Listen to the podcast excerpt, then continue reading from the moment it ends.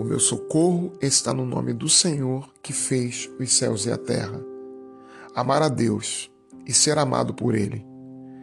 Isso é um dos maiores objetivos que alguém pode ter. Jesus diz em João capítulo 14, versículo 21, o seguinte: A pessoa que aceita e obedece os meus mandamentos prova que me ama, e a pessoa que me ama será amada pelo meu Pai, e eu também a amarei, e lhe mostrarei quem sou. A pessoa que me ama obedecerá à minha mensagem, e o meu Pai a amará, e o meu Pai e eu viremos viver com ela. A pessoa que não me ama não obedece minha mensagem, e a mensagem que vocês estão escutando não é minha, mas do Pai que me enviou.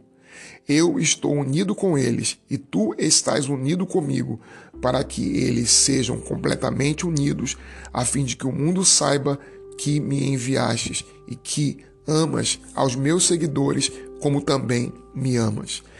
Jesus coloca em estreita relação o nosso amor por Ele com obediência aos seus mandamentos.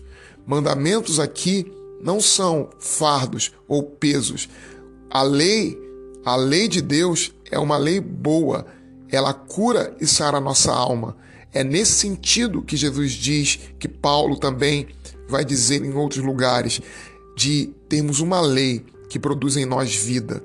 Porque o mesmo Deus que nos dá mandamentos, também ele operou a regeneração em nosso coração. De forma interna, recebemos a regeneração. O nosso estado, a nossa condição interna foi mudada. Já não somos filhos da ira, já não estamos mais no pecado, podemos viver segundo a palavra e o que a palavra nos propicia, a verdade de Deus, e nós demonstramos que estamos em intimidade com Ele quando assim fazemos. Deus tem em seu coração um desejo de ter um relacionamento conosco, de mão dupla. Deus iniciou esse relacionamento através de Jesus, porque ele nos amou primeiro. Ele provou isto através da morte e ressurreição de Cristo. Teria sido impossível amar a Deus primeiro se ele não tivesse dado início a esse amor. Agora é a nossa vez de corresponder a esse tão grande amor. Um pai humano não se sente completo até que seu filho retribua a ele o seu amor. A realização deste só é completa quando o filho manifesta que também ama o pai. É a mesma coisa com o nosso Pai Celestial. Ele deseja o nosso amor, mas há coisas que precisamos fazer para mostrar esse amor.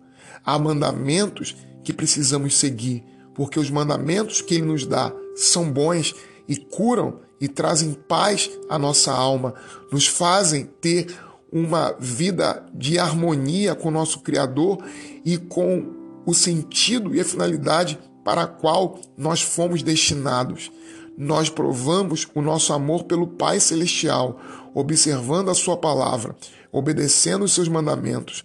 Quando demonstramos nosso amor a Deus, Ele seguramente irá se revelar a nós.